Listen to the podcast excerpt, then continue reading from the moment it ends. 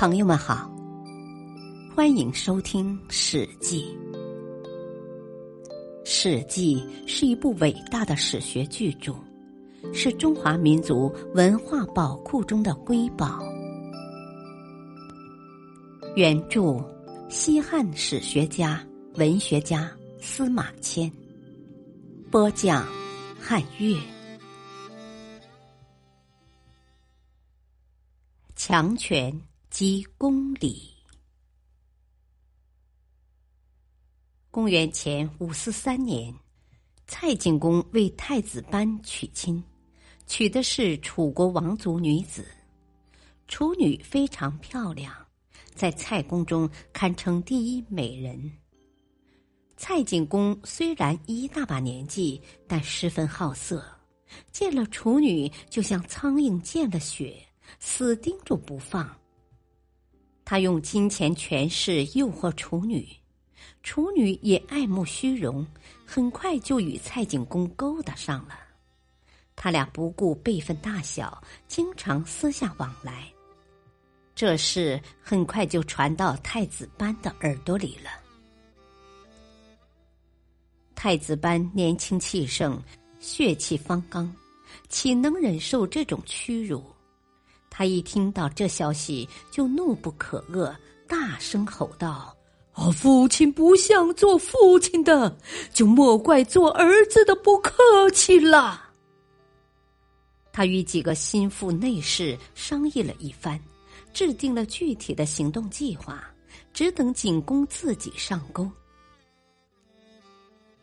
有一天，太子班宣称出外打猎。带着随从招摇过市的出了城，可是，一等天黑，他又带着人潜回城里，埋伏在家里。景公听说太子出城去打猎，不知是计，认为又抓到一个偷情的好机会。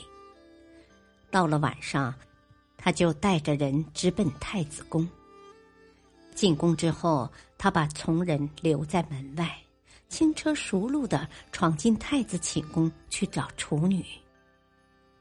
太子班在暗中看得清楚，一声令下，随从一起杀入寝宫，乱箭刺死了景公。太子班杀了景公，对外宣布他暴病死亡，以掩人耳目，自己则马上继位，自立为君。他就是蔡灵公。再说，楚灵王杀之夺位后，为了在诸侯中树立威信，以匡扶正义的名义东征西讨。陈国司徒昭杀了陈哀公，他派兵去攻打陈国，杀了司徒昭。蔡灵公杀父继位，诸侯都认为是大逆不道的行为。楚灵王想露一手给各国看看，准备派兵去攻打蔡国。大臣武举献计说：“我，与其劳师征讨，不如引诱他来楚国，不费吹灰之力就可以抓住他。”楚灵王认为这条计策不错，就吩咐按计行事。一天，蔡灵公正在宫中召见朝臣，忽然有人报告说楚国使臣求见。蔡灵公吩咐召见，楚国使臣献上大批财物，并带来楚灵王的一封信。信上说，楚王对蔡侯十分仰慕，邀请他到深地，今河南省南阳市相会。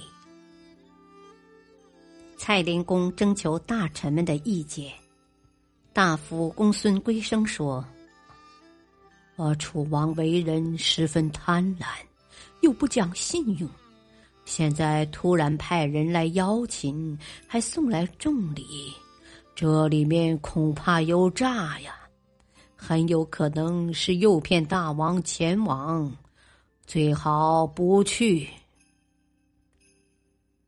蔡灵公说：“哦，蔡国的国土比楚国小得多，兵力也不能相抵。如果拒绝邀请，楚国一定会发兵攻打，那怎么办呢？公孙归生说：“啊，如果大王不得不去，也必须立了继承人后再去呀。”蔡灵公接受了公孙归生的建议。立儿子友为太子，然后带了数百名心腹将士前往申地。蔡楚两国君王在申地相见，彼此各怀鬼胎，表面上却以礼相待。楚灵王说：“哦，好多年不见了，您还是和从前一样气度不凡呢。”蔡灵公说。大王建功立业，天下敬服，我应该早来祝贺的。楚灵王在行宫中大摆酒宴，安排歌舞表演，盛情款待蔡灵公。两人频频举杯，相互祝寿。蔡灵公见楚灵王并无敌意，也就放松了警惕，开怀畅饮。不知不觉就喝得酩酊大醉，昏昏睡去。楚灵王见时机已到，一声暗号，武士们从帐后冲出，捆住了蔡灵公。蔡灵公昏睡未醒，还不知发生了什么事。楚灵王对蔡灵公的随从说：“哦，逆贼班，杀父篡位，罪恶滔天。”我代天诛灭你们随从无罪，投降者有重赏。不料蔡灵公的随从无一人肯降。